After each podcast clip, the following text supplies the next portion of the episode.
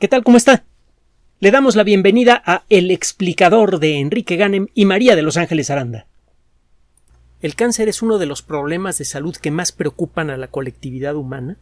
Su frecuencia ha ido aumentando en las últimas décadas, aunque no se me espante.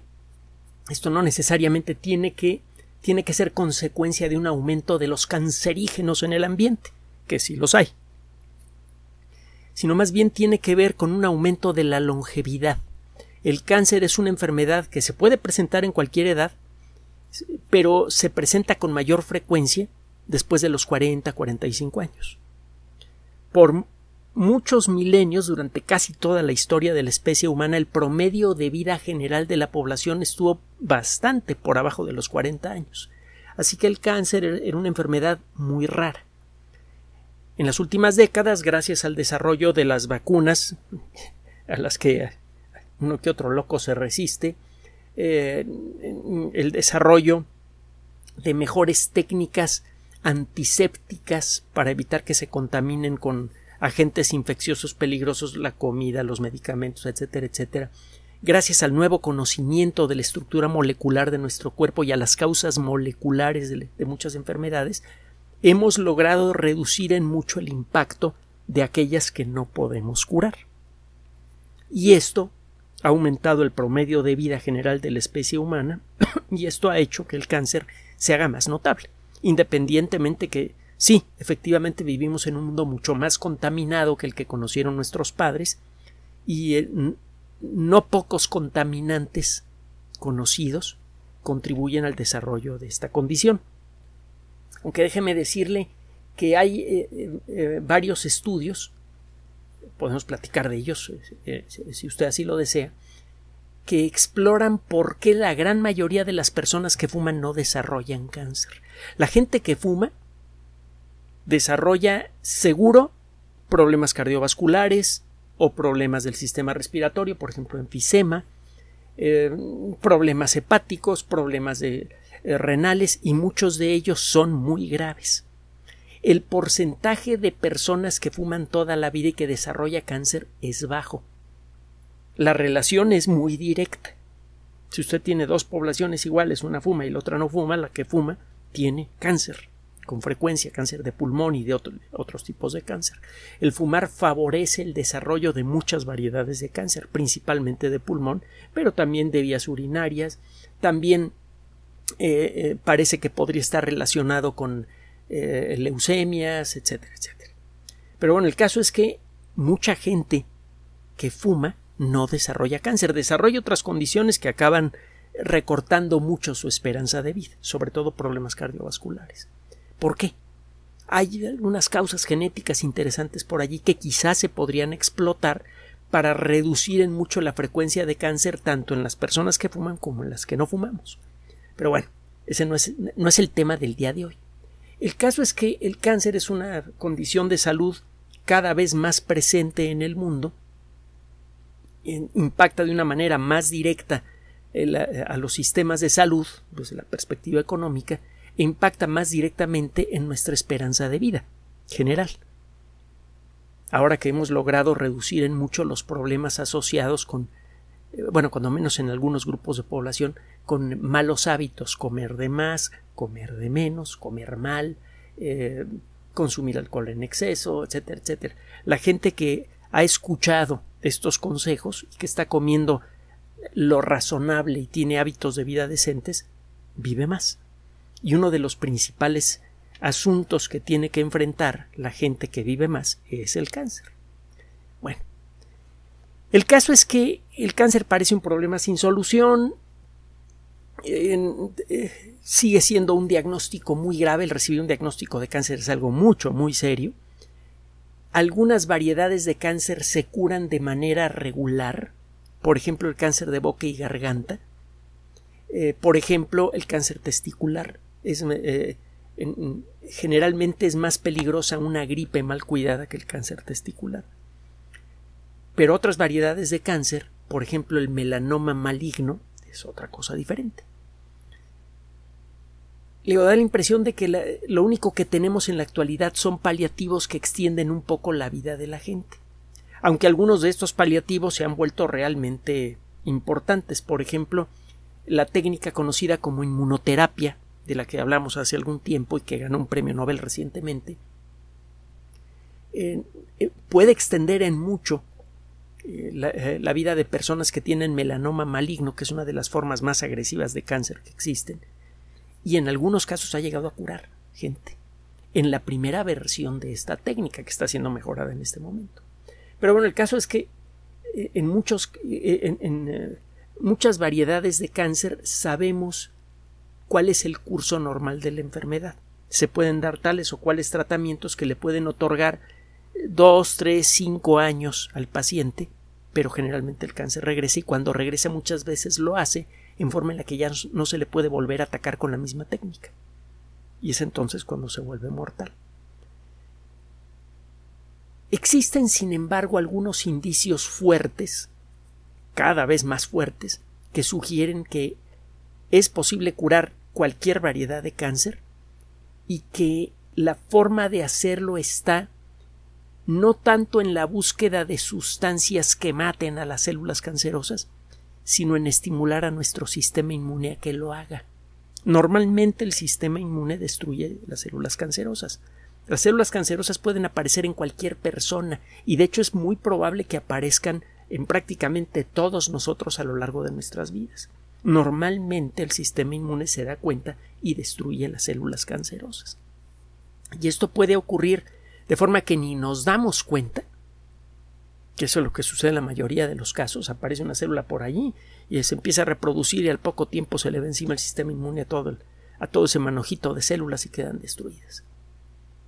En ocasiones se desarrolla la enfermedad, incluso se vuelve grave, incluso el paciente es eh, eh, declarado ya eh, en, las últimas etapas de, la enfermedad y de pronto la persona se levanta de donde de, su cama y recupera su vida normal. Estas curaciones espontáneas son raras. Pero parece que son menos raras de lo que creíamos. Se llegó a pensar que entre una de cada cien mil y una de cada millón de personas con cáncer podía experimentar una cura completa en forma espontánea. De pronto el sistema inmune mágicamente reaccionaba y destruía las células cancerosas.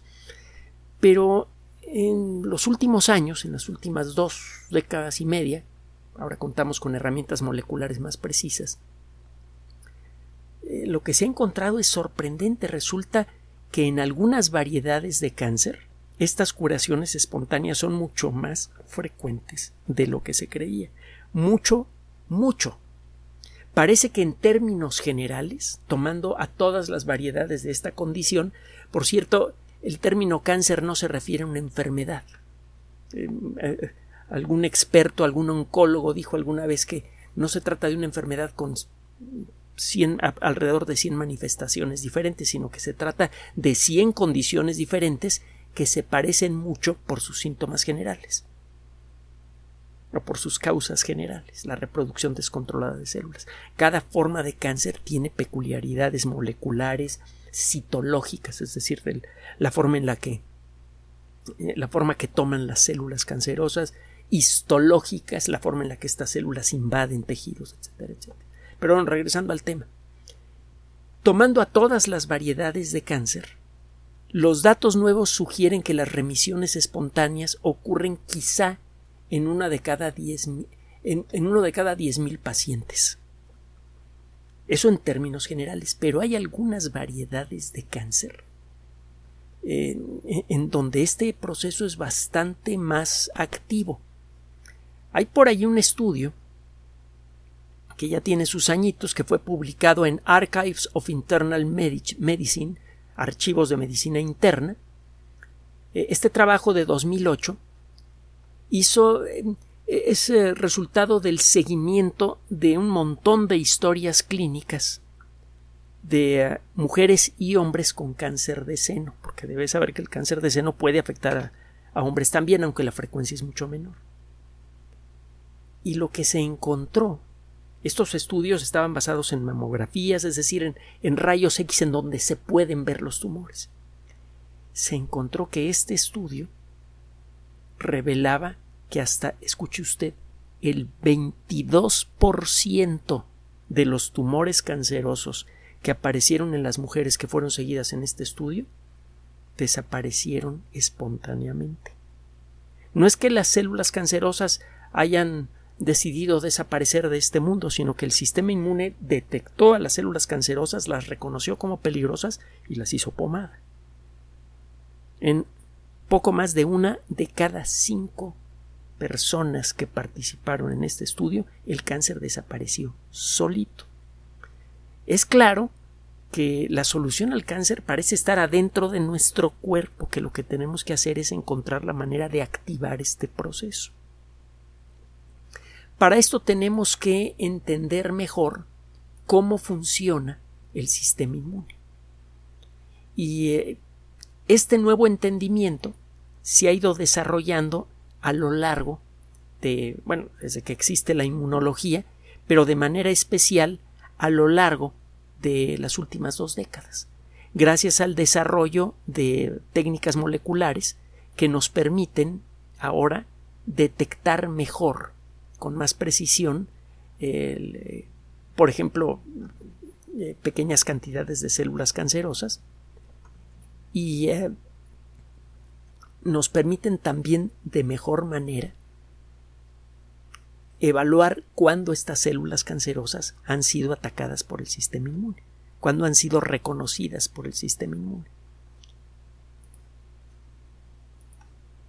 En la década de los 50 fue desarrollada una técnica que se llama citometría de flujo, que permite contar células suspendidas en, en un líquido con precisión. Una célula típica mide eh, en promedio 50 milésimas de milímetro en el caso de, de, las células humanas. Hay unas más chiquititas, los glóbulos rojos que son de las más pequeñas miden como 7 milésimas de milímetro de diámetro y hay unas que son más grandes. Bueno, la técnica de citometría de flujo permite no solamente contar cuántas células hay en una muestra, que ya tiene, ya, ya tiene su chiste, sino que además permite clasificar células según su tamaño y otras características. En eh, los últimos años se han podido agregar elementos a esta técnica que permiten detectar la presencia de cierto tipo de sustancias en la superficie de, de estas células y eso a su vez sirve, por ejemplo, para decidir cuándo una célula es cancerosa o no. Cuando una célula es cancerosa muchas veces tiene en su superficie una serie de proteínas en la membrana que no encuentra usted en, eh, eh, en una célula sana, digamos. Bueno, utilizando este tipo de técnicas aumentadas y otras técnicas más, ha sido posible empezar a reconocer los distintos tipos de células que tiene el sistema inmune y cuál es su función. Hay un grupo general de células del sistema inmune que se conocen como glóbulos blancos. Hace poco estuvimos hable y hable de este rollo cuando teníamos encima la pandemia de COVID-19. Sigue vigente la pandemia, conste. Hay que seguirse vacunando cuando lo indiquen las autoridades de salud, hay que seguir manteniendo distancia cuando se indique, usar la mascarilla, pero el hecho es que ya, ya ganamos este, esta batalla. Vamos a ver las que siguen, pero esta ya la ganamos que no se me preocupe de más, nada más no se descuide. Pero regresando al, al tema. Hablamos a lo largo de la pandemia que existe un grupo general de, de células que colectivamente se les llama glóbulos blancos, así se les conoció por mucho tiempo, hasta que se empezaron a reconocer distintos grupos dentro de los glóbulos blancos. Están los linfocitos y los monocitos y los quién sabe qué tantas cosas más. Por su origen, la mayoría de las células del sistema inmune se clasifican como células T o células B. Las células T se originan en una estructura que está en la base del cuello que se llama timo. Estas células eh, tienen un papel especialmente crucial en el ataque directo contra agentes que le están haciendo daño al cuerpo. Las células B, por otro lado, se encuentran eh, en, los huesos largos de nuestro cuerpo, en la médula ósea, y eh, eh, se encargan principalmente de fabricar anticuerpos contra agentes infecciosos. Los anticuerpos son pequeñas proteínas que se le pegan de manera muy específica a proteínas que existan en la superficie de bacterias, virus o incluso células cancerosas. Esos eh, anticuerpos pueden por sí mismos, en algunos casos, detener, inmovilizar, neutralizar a un agente eh, peligroso. A veces solamente sirven para señalarle a las células T que se han agarrado de algo peligroso que hay que destruir. Las células T eh, normalmente son las que toman acción y van y destruyen a una bacteria que se metió al cuerpo o destruyen a una célula de nuestro propio cuerpo que está infectada y que está generando virus. Acuérdense que los virus engañan a la célula, engañan entre comillas a las células para producir copias de sí mismos. Las células T a veces reconocen a las células cancerosas y las aniquilan. Se van directamente encima de ellas. Bueno, existen, hasta hace poco, eh, se reconocía un mecanismo que sirve para que las células T reconozcan aquello a lo que deben atacar. Sin control, las células del sistema inmune acabarían con nuestro cuerpo. Agarrarían parejo con todas las células que encuentran. Estas células solamente van a atacar a cosas que tengan un cierto patrón molecular. Ahora, dentro de las células T hay varios subtipos. Hay células presentadoras, células matadoras, lo mismo pasa con las células B.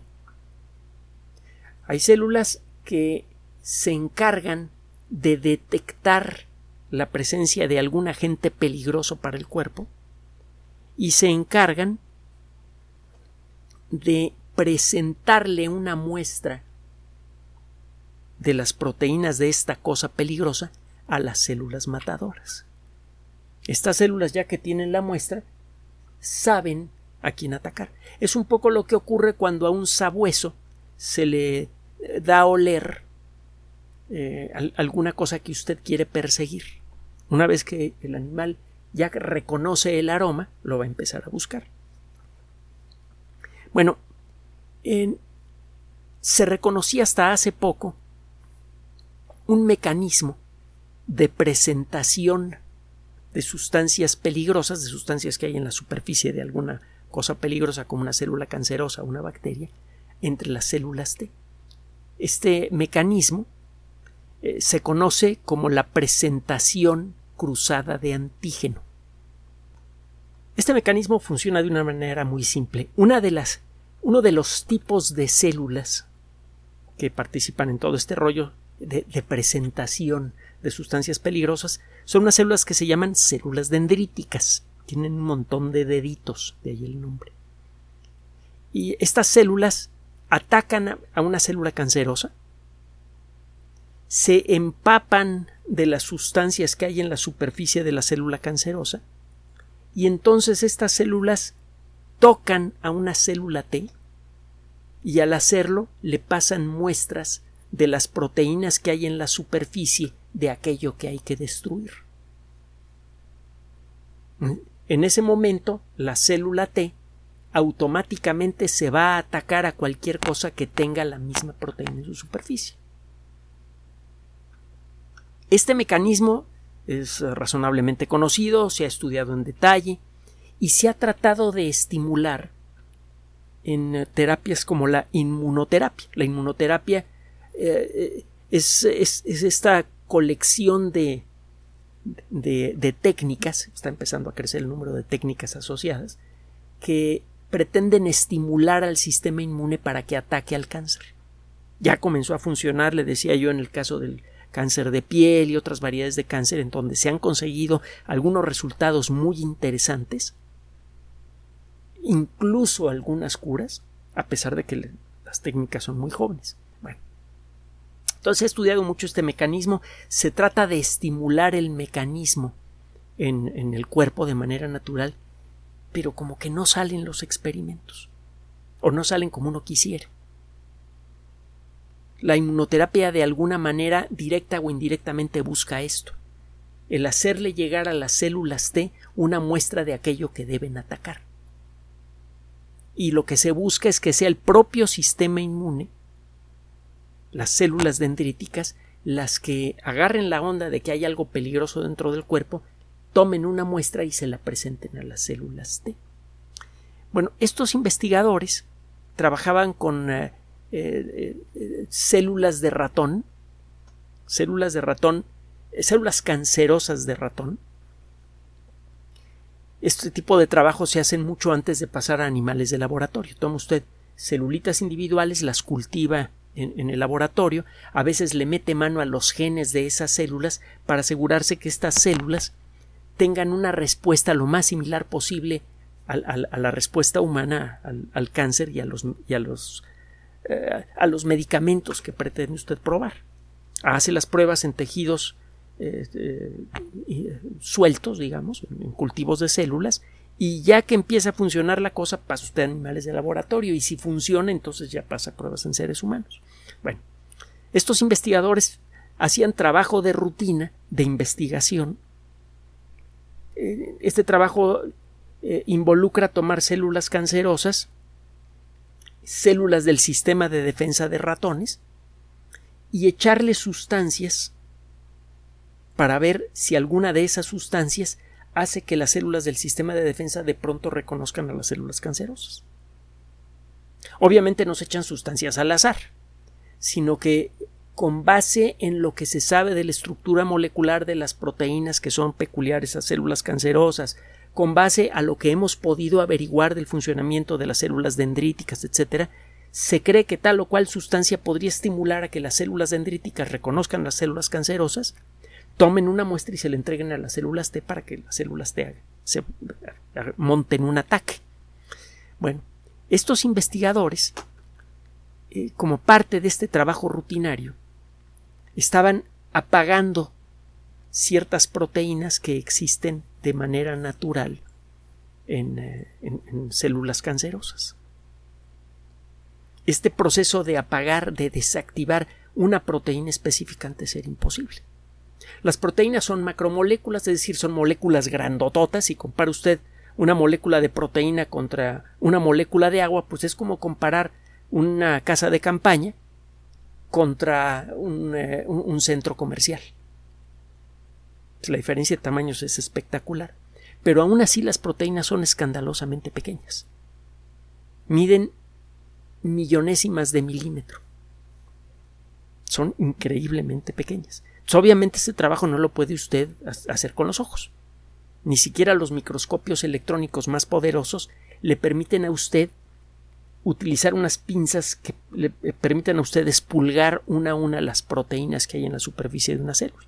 Además no terminaría nunca, porque aunque las células son, muy chiquitas, las proteínas son mucho más pequeñas. Adentro de una célula o en la superficie de una célula caben millones de, ejemplares de una proteína.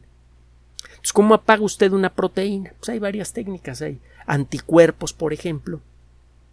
Anticuerpos que se le pegan a una cierta proteína y la desactivan. Otra técnica que puede usted utilizar ahora con la tecnología CRISPR-Cas es tomar células de ratón, por ejemplo, células cancerosas de ratón, y apagarles, cortarles, editarles el gene que produce una cierta proteína.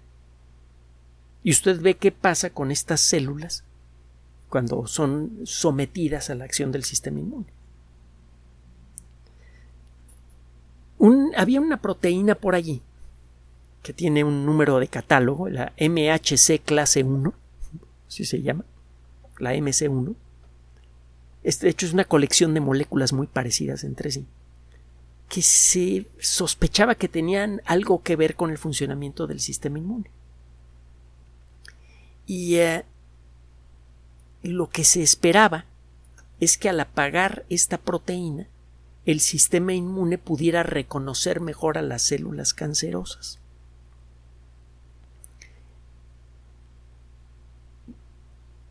Cuando usted explora los límites del conocimiento, usted puede apostar a que se va a llevar sorpresas. Cuando está usted en la frontera de lo que sabemos, cada paso que da hacia adelante es un paso hacia lo desconocido. Puede ser un paso chiquito o enorme. A veces un paso chiquito de pronto puede revelar un montón de cosas que usted no esperaba. No sé si ha jugado a las famosas minas. todo el mundo juega a las minitas y a las cartas en las computadoras. Cuando usted está jugando a las minas, está usted en algún momento pisando terreno desconocido. Y a veces cuando pisa en el lugar apropiado, de pronto se abre un espacio muy grande en donde no hay minas. De pronto el mapa de la distribución de las minas se hace más claro. Algo así a veces pasa en la ciencia. Hace usted un pequeño experimento, espera un resultado y de pronto sale una cosa que no esperaba por completo y que le abre un nuevo panorama. Eso es lo que acaba de suceder aquí. Estos investigadores le apagaron genéticamente la expresión de la proteína MHC1 a células cancerosas de ratón y se esperaba que con esto el sistema inmune pudiera reconocer mejor estas células y pasó exactamente lo contrario. El sistema inmune como que medio reaccionaba a estas células cancerosas y a veces las medio destruía. Lo que se buscaba era activar más la respuesta se creyó que al apagar esta proteína, al, quitarle los genes a estas células para fabricar esta proteína, la respuesta sería mejor. Y fue al revés. Ah, caramba. Qué interesante. Estos investigadores lo que, lo que interpretaron es, bueno, si la presencia de esta célula, de esta eh, proteína MHC1, si, más bien si la ausencia del MHC1 hace que el sistema inmune ya no pueda reconocer a las células cancerosas, ni siquiera a medias, entonces probablemente la MHC1 tiene un papel hasta ahora insospechado en el proceso de reconocimiento de células cancerosas.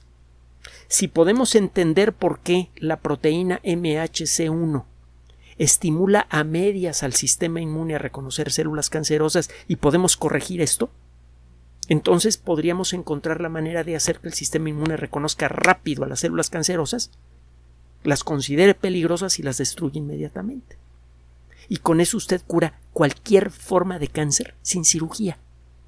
Porque estas células del sistema inmune están en todos los rincones del cuerpo. No importa qué tan profundo esté un tumor, va a estar bañado en líquidos que vienen de la sangre y en esos líquidos viajan las células del sistema inmune. Tarde o temprano, ese tumor va a entrar en contacto con las células del sistema inmune y si se logra activar este mecanismo que, están atisbando estos investigadores, el tumor desaparece. Entonces, la proteína MHC1 tiene un papel insospechado en el asunto este de presentarle a las células del sistema de defensa a las células cancerosas. De alguna manera esta proteína participa en el proceso que le permite a las células dendríticas decir, oye célula T, esta de aquí o cualquier otra célula que tenga esta proteína, échatela. estos investigadores empezaron a medir con citometría de flujo avanzada la cantidad de MH, primero la presencia y luego la cantidad de MHC1 en eh, células eh, eh, en células dendríticas. Es claro que esta proteína de alguna manera brinca de una célula a otra. Cuando la reciben las células dendríticas se activan, reconocen a la célula cancerosa y hace la presentación. Bueno, eh, lo que encontraron es que las células dendríticas a veces se bañan en MHC1. Y estas células bañadas en MHC1 activan a las células del sistema inmune. Normalmente, una célula dendrítica se come una célula cancerosa, eh, la hace pomada, toma algunas de sus proteínas, las pone en la parte exterior, en su membrana, y luego se va a buscar una célula T. Cuando la toca, la célula T recibe una muestra de estas proteínas de célula cancerosa y la célula T se activa. El otro mecanismo es eh, más sutil la célula dendrítica no tiene que destruir a la célula cancerosa. Basta aparentemente con que esté en contacto con ella. Y entonces la célula dendrítica aprende a, tomar muestras de las proteínas que son peculiares de la célula cancerosa, se baña en ella, se disfraza de célula cancerosa, en pocas palabras. La parte exterior de esta célula es químicamente igual, cuando menos en algunos aspectos, a la célula cancerosa, luego se busca una célula T y le dice, oye, ¿me ves? Si ves otra célula como yo, échatela. Este segundo mecanismo parece que es muy efectivo. Cuando eh, tomaron células dendríticas bañadas en MHC1 y en proteínas de célula cancerosa y se los inyectaron a ratones con leucemia, encontraron que el sistema inmune se activaba mucho mejor contra las células cancerosas en estos ratones. Entonces, estos investigadores acaban de descubrir un segundo mecanismo que le permite al sistema inmune reconocer células cancerosas y destruirlas. Nunca se había intentado estimular este mecanismo porque no lo conocíamos. Pero cuando se hizo un primer intento tosco en el laboratorio, hecho por los mismos investigadores que descubrieron este mecanismo, cuando trataron de explotar este mecanismo por primera vez, el resultado fue muy bueno. ¿Qué es lo que sigue? Hacer más experimentos sobre esto que otros grupos de investigación que seguramente ya leyeron este trabajo y seguramente ya están eh, haciendo sus propios, diseñando sus propios experimentos, pues que se exploren todos los, el alcance completo de este mecanismo, que se reconozca paso a paso cómo funciona, para ver cómo se le puede estimular. Luego tratar de estimularlo y ver si realmente el sistema inmune de ratoncitos reacciona mucho mejor contra el cáncer. Hay motivos para creer que sí, lo que le acabo de decir, el primer experimento que hicieron estas personas. Si eso funciona, sigue con seres humanos. ¿Sabe? Hemos comentado en otras ocasiones que en, en esta década van a ocurrir cosas maravillosas, fabulosas en términos de desarrollo tecnológico. Una de ellas es esta. Lo que queda por ver es que estos desarrollos, que los beneficios de ese conocimiento, que fueron pensados para la colectividad humana, realmente le lleguen a todos. Pero bueno, ahí tiene usted. Nos acercamos cada vez más a curas efectivas contra el cáncer. Curas que van a poder quizá eliminar a cualquier tumor canceroso en cualquier rincón de nuestro cuerpo sin necesidad de cirugía, de quimioterapia o de radiación. Otra buena noticia que viene del mundo de la ciencia. ¿Qué le parece?